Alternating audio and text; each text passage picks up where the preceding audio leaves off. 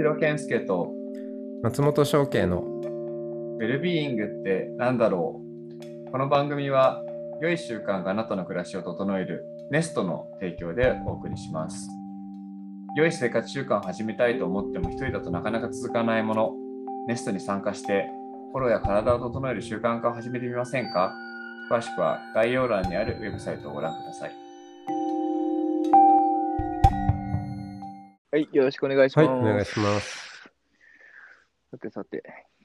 今日も、まあなんか話したいなと思ってるんですけど、まあ、ショッケイさんはずっと一緒に伴走してきてくれてるんですけど、あの、まあまあ、いつもいつもなんかい、いつもそろそろって言ってて、なんかちょっと詐欺っぽいんですけど、ネストがいよいよ11月から、うん。まあでもまだステルスなんで、一般にはプレスリリースとかが受けたりもしないんで、まあそういう意味だとまだまだ、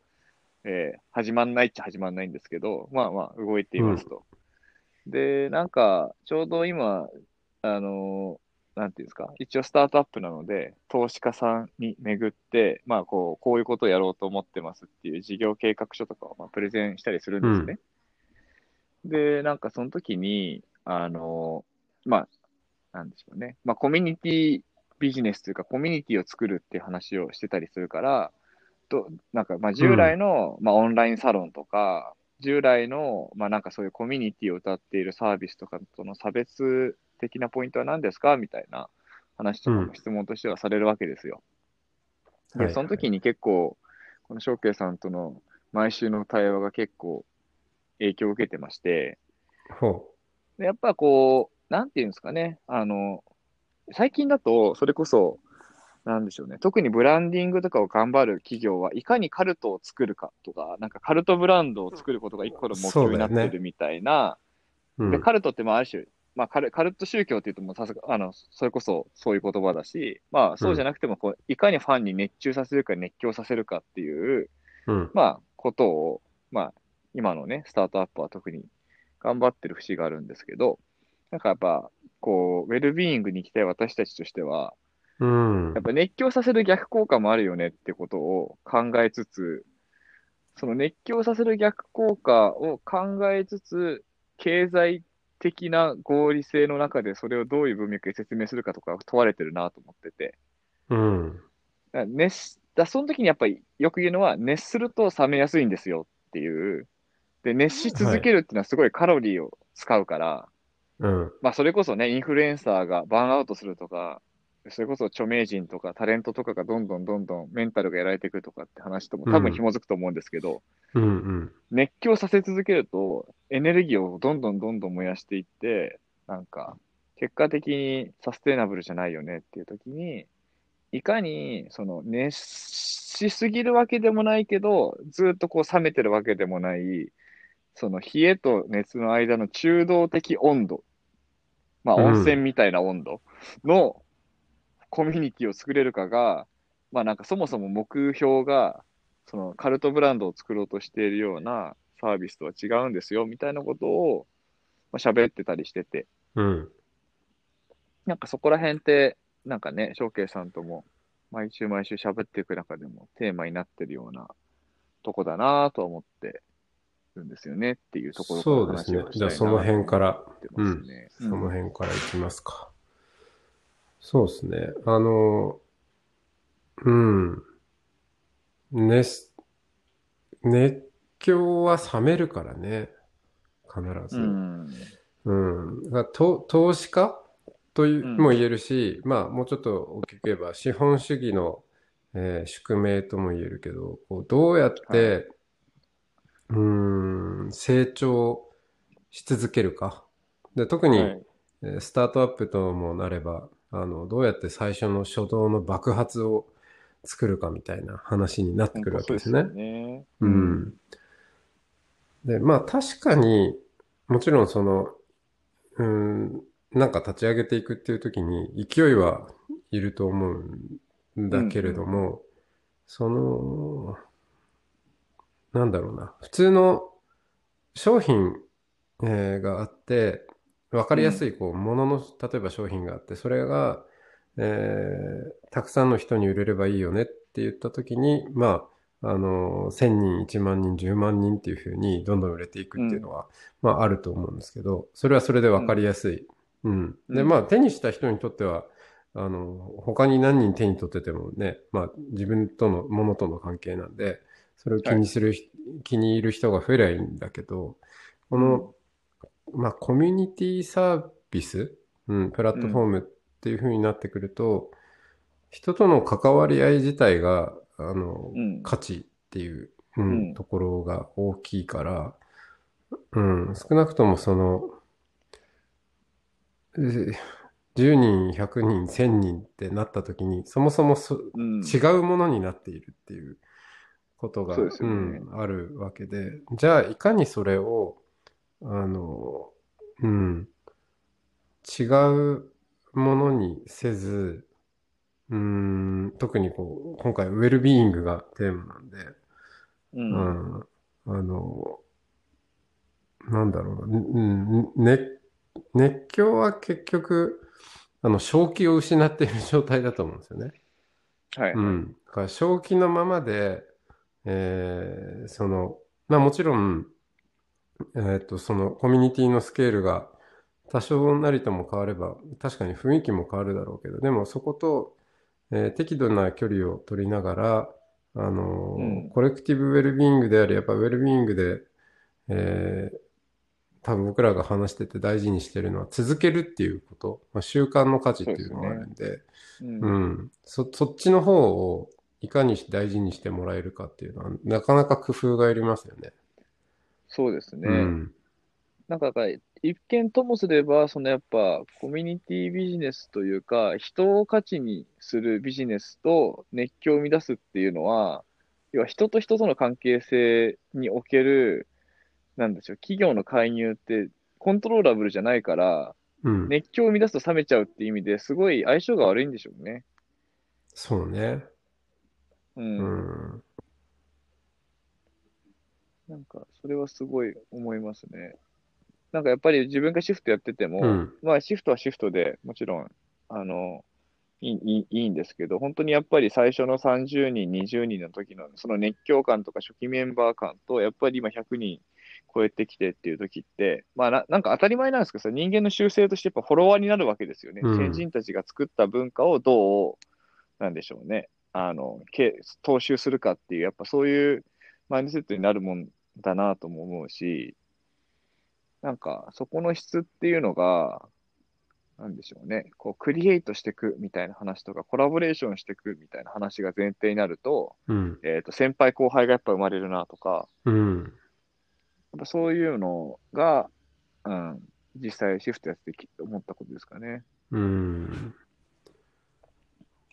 だから、まあ、ある種、その、熱狂、だまあ、翔慶さんとかと喋ってて、いあの、前回か前々回ぐらいにも気は出てきたと思うんですけど、あ、ソロ銃の話だ。うん。うん。ソロ銃で、ソソロ銃として、ソロとして充実するためには人とのつながりが必要だっていう、うんその、コミュニティサービスでありながら、ソロ銃を目指すっていうところにおける、なんですかね、部分としての個別性を担保しながら全体性のつながりをも担保するっていうことに、うん。なんですかね、スケールに依存しない中道としてのぬるま湯っていう話は、まあ、紐づくかもねっていうことですよね。そうですね。うん。そのうん、あとコミュニティを考えるときに、これすごく、えー見落としがちな視点だと思うんですけど、うん。えーススタティック、その性、性的、あの、うん。うえーその、セクシャルな性的じゃなくて、あの、静かな。全然勘違いしてないですよ、それうんはいはいについては。あのスタティックって言ってるんだから。いやいや、ほら、あの、あリスナー、リスナーに向けて。うん。あの、そう。じゃなくて、動的に、ダイナミックに、はいえー見ていくっていう、その視点はすごく大事な気がして、で、あ、そうそう、最近ね、あのーすごく、ちょっと、親しくさせて、えーいただいているデータサイエンティストのお友達ができまして、大成はい。えーひろこさんという大変素敵なサイエンティストなんですけど、えーその。大成さんと話してて、うん、その、まあ、一つには弱い中体が大事だよねっていうことはまあ、弱い中う体。ん、ネットワーク理論でいつも言われているらしいんですけど、あの、強いつながりは、あー案外と、そのネット、持ってるネットワークの、なんだろう、うん。強さとしてはそんなに強くない。うん。ガチガチ、例えば家族とか、えー親友とかうん。いう中にだけいると、まあ結局広がりも出てこないし、意外と大事な情報へのアクセスがなかったり、でう、ん。近すぎ、近い感じがしすぎて、気遣い合っちゃったり、ううんん、あの、言いたいことも言えなくなっちゃったりして、すごく、まあ、停滞感が出てくると。まあ、そこに、その、微妙につながっている、うん、ような人からもたらされる情報とか、あのーはい。うん、まあ、その交流からの、なんでしょうね、その、まあ、充実感とかが結構大きくて、具体的には、例えば就職、うん、を考えたときに、えーその近すぎる人から就職を紹介されることないらしい。うん、それよりもうんうんうん。何かこう仕事を紹介されるようなことってそんなに近くない、うんような人からうんポロッともたらされることが多いという、まあ、統計があるらしくて、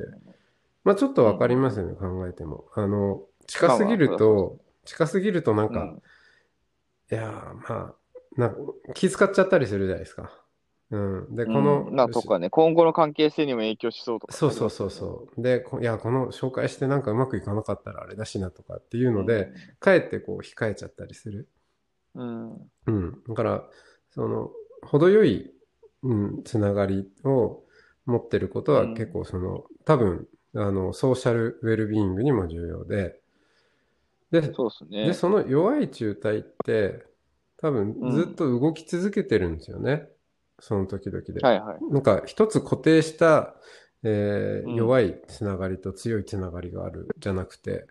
まあ、うん固定してたらどんどんそれも強いつながりにもなっちゃったりもするし、ううんん。なんか、なんかこう、そこがダイナミックに動きながら、あの、あるっていうことが大事で、うん。うん、っていう話が一つありましたね。はいはいはい。うん。なんか、そうですね。なんかやっぱ、ちょっとこれがいいのかわかんないですけど、なんだっけ、ザ・ソーシャルジレンマでしたっけ？ネットフリッあクスで最近話題になってる。うん。あれとか見てても、まあ、これはあんまり悪い意味でもありますけど、やっぱ SNS って弱いつながりの承認欲求をすごい人がいかに求めてるかっていう話でもあるなとは思っていて。そうね。うん。まあなんかその強いつながりじゃなくて、何かこう、まあ、ふとだから SNS はある種の不特定多数だったりとか、あまりにおあまりに薄すぎるつながりに対する何かこう渇望みたいになってしまうけど、なんかそうじゃない強いつながりでもなく、あそこまで薄いつながりでもない、それちょうさらにちょうどいい弱いつながりみたいなものっていうのは、何か自分の存在を証明してくれる感じとか、存在を立脚するっていう意味でも、なんか必要になってきそうな、なんか領域体かな。特に SNS の逆効果も見え始めているよっていうような時に、うんうん本当に今の僕たちがやろうとしているそのディスタントネイバーフット、うん顔と名前がまあ一致し合って、ある程度の関係性があるけど、まあご近所ぐらいの付き合い、うん。SNS 的な付き合いではなくて、ご近所ぐらいの付き合いの距離感の弱いつながりっていうものは、すごいいい気がするなと思いました。うんうん。で、今、ショッケさんの話聞いてて、いや、そここそまさに本当はスタートアップとして今回ネストを立ち上げる面白さの一個だなと思うのは、まあ、その、大成さんの話もそうなんですけど、えーっと、まあ、スタートアップって言ってしまえば合理化と最適化をするため、して大量にこう拡張していく、成長していくっていうのが、まあ、一個の市場命題ではあったりするので、あの、その時に、まあ、ネストの場合は、1個のコミュニティを1000人、1万人にしていくというよりかは、100人のコミュニティを100個、1000個、1万個作っていくっていう、そういう再現性を持とうとしてる、まあ、要は成長戦略なんですけど、だからその時に、まあ100、100人ずつのコミュニティはちっちゃい弱いつながりのそれなりの数の、えっと、ご近所が、まあ、できていくときに、まあ、スタートアップっていうのは、そこの再現性を求められるので、言ってしまえば、そこのサイエンスを結構ちゃんとお金とリソースかけてできるっていうのが面白いと思ってて。ああ、そうですね。だからしかもデータもたまるじゃないですか。うんうんうんだからその弱いつながりって何なのっていうところにおいて、えっと、強いつながりすぎると、まあなんか、なんでしょう、クローズになりすぎちゃって、もう内輪だけで全然新陳代謝がしなくて腐っていくし、うん。なんか弱いつながりだと、ただのなんかコンテンツ消費だけになってて、コミュニティも何もないよねってなってしまうときに、中ぐらいのつながりっていうものがそもそもどういう状態で、そその、しかもダイナミズムで動いていて、その中ぐらいの弱いつながりっていうものが、熱しすぎず冷めすぎずっていう領域に対して、どういうアプローチがうまくいくかとか、この時はこういう状態とかっていう、大きいその集団組織心理学みたいな時の話をサイエンスし続けるっていうことを結構早めからやると、なんかいよいよネストがちょっと tech company っていうか science company になってきて面白そうかなとかは今話聞いてて思います。そうだね。あのーいや、僕も本当そう思っていて、まあ、勝手にそのデータサイエンティストにな、なり、なりきりでこう 考えてみたときに、あの、うん。ネストがうま、うまくね、設計すれば、その、まさに、えー言っているコレクティブウェルビーイングの、うん。うーんまあ、データも貯めていきつつ、じゃあ一体そのコレクティブウェルビーイングっていうものがどういう、うーん、それを高めるドライバーは何なんだろうとか、そういうことをこう見ていける実験場になり得ると思うんですよね。んそうですよね。うん。で、まあ、その、どっちかっていうと、そうですね。多分今までのウェルビーイングってなんだろうの、その視点が、えーじゃあこの人、この人にヨガやらしてみよう。ヨガやらしてみたら、これとこれのこうんう数値が改善しましたとか、まあなんかんそういう素朴な、まあわ私、うんまあ、対個人の。私のウェルビーイングであるし、同時に、その、やっぱ、性的なものなんですよ。うん動的じゃなくて。うん。どっか瞬間切り取って、えービフォーアフターちょっとか数値変わりましたね、みたいな話。でも、多分す、ウェルビーイング自体が、あの、WHO のその、えーまあ、幻の改革ではありましたけど、 dynamic state of well-being っていうふうに、ダイナミックっていう言葉を入れようか入れまいかっていうところに来たっていうのは、やっぱその、うんスタティックな、あーものでは、ちょっと捉えられないよねっていうことがまあ入りつつある。スタティックで絶対なものじゃないってこそう。とですよね。で、どっかの状態を目指すものでもなくて、うん。ももっとそのプロセス的なもの、うん。うん。じゃあそのあこえーっとそうだな、えー例えばおお年寄りにうーんゲートボールをさせてみました、えー温泉に入ってもらいました、でこの人はゲートボールの方がなんか数値が良くなった。この人は温泉の方が数値が良くなったじゃあこっちのタイプの人は温泉に入れときゃいいのかっつってずっと温泉に入れてたらのぼせちゃうわけですよね うんうんそうですね。だから、あの、やっぱりプロセスで、うん、うん。ゲートボールばっかりでもないだろうし、飽きちゃうし、う。うんん、温泉ばっかりでもないだろうし、うん、うん。うんそれは組み合わせでもあり、うー、うんん。そうですね。で、そしてまたその、まあ、アクティビティの組み合わせもそうだし、人との関わり方っていうね、うん、ところでも、うん。やっぱ常にダイナミックなものとして捉えないと、うん、多分見えなくて、そね。そこをもし、えーこのネストでサイエンスできれば、それは、うん、まあ、とりあえず今、個人対象でやってるかもしれないけど、うんまあ、やっぱ企業とかいろんな組織でもコレクティブウェルビーイングどうやって高まるんだろうかっていう話が、あの、出始めていると思うんで、そこにかなり面白い、えー何か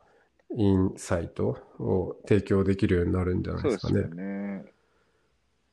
いや、本当にそうですね。なんかやっぱ、コレクティブウェルビーイングなのか、まあまあ、ウェルビーイングなのか、幸福なのか、ちょっと、まあ、全部一緒だと思うんですけど、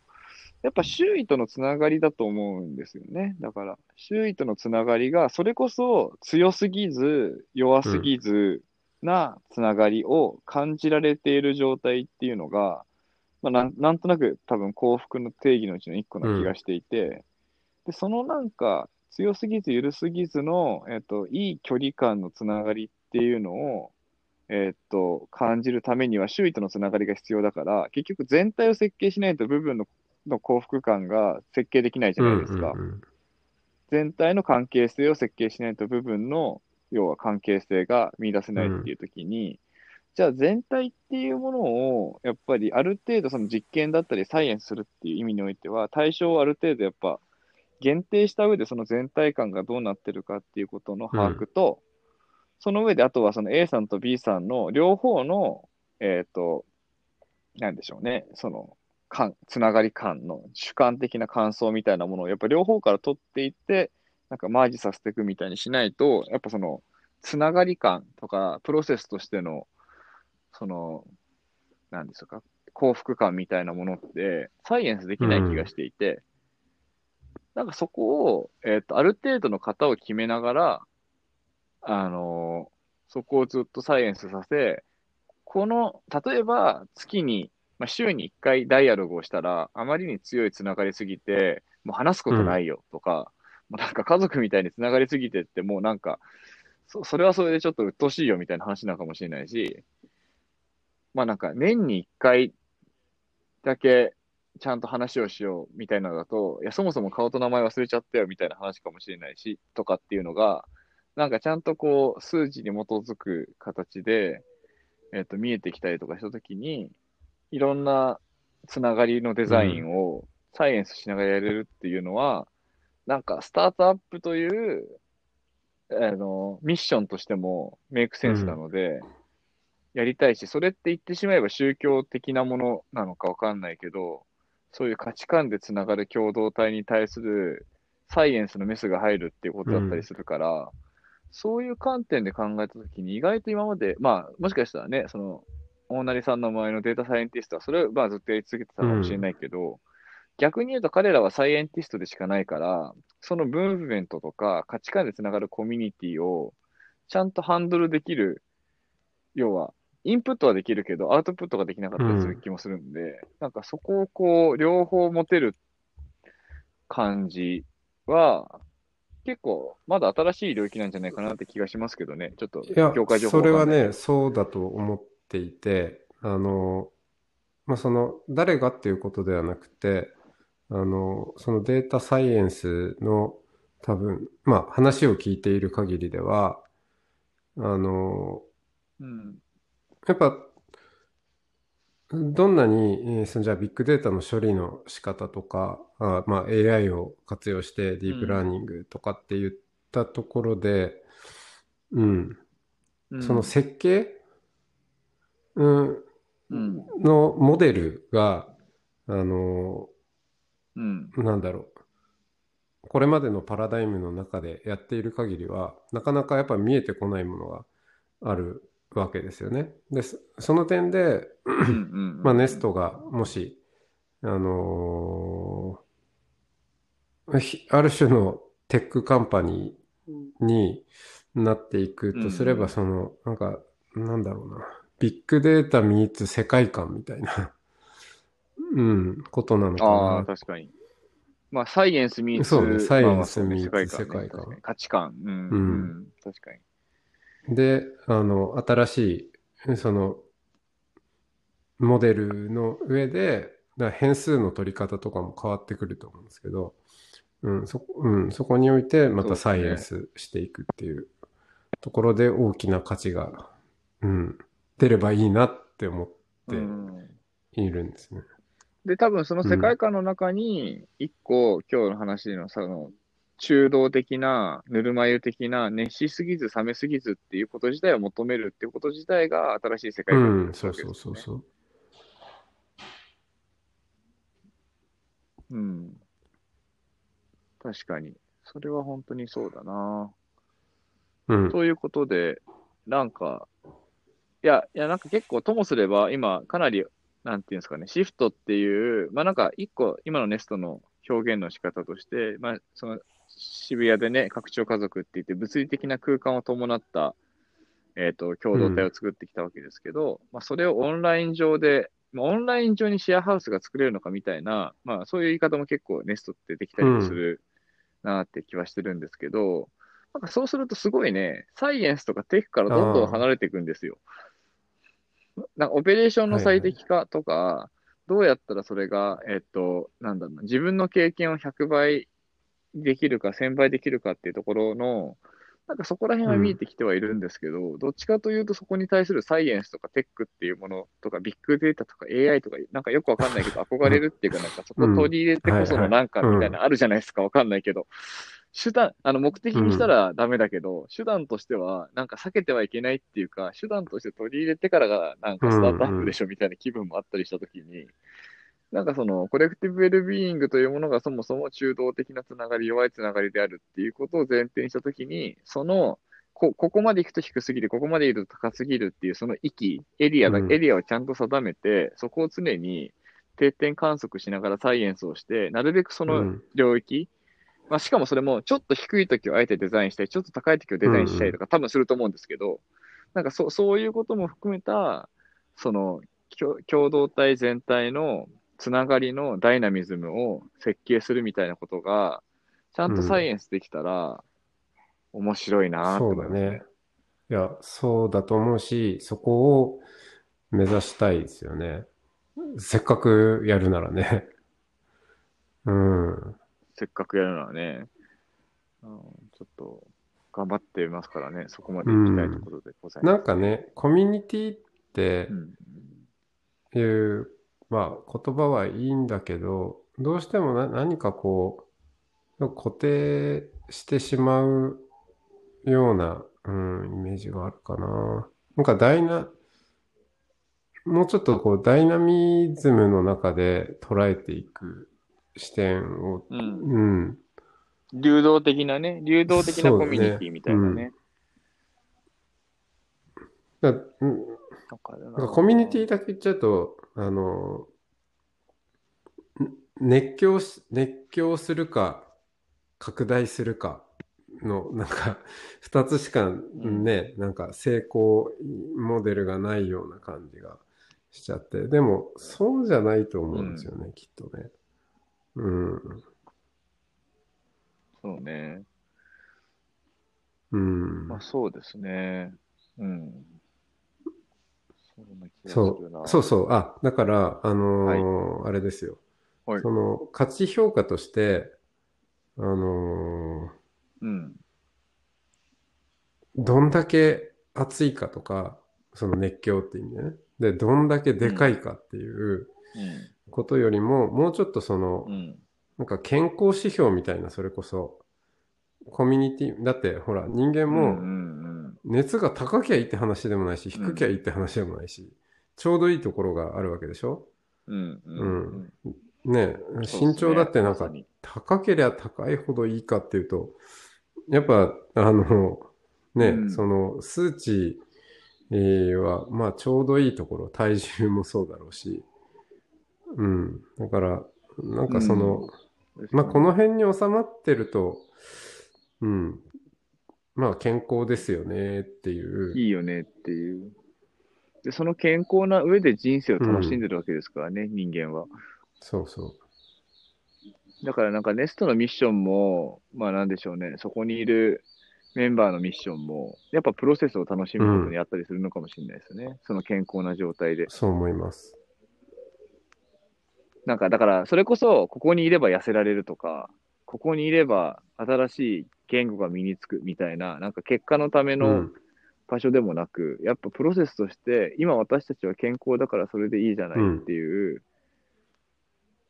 なんかコミュニティ全体の目標とか目的も上昇志向でもないし、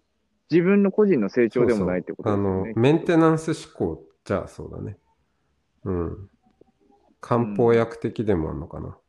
でそれコミ、うん、コミュニティ全体もそうだし、個人もそうだしっていう、なんかそこの感じがちゃんと出るといいし、しかもそれを今回はサイエンスっていう文脈でやることによって、いよいよスタートアップっぽくなるかもしれないなっていうふうにヒントをもらえたので、はい。有意義でございました。ありがとうございました。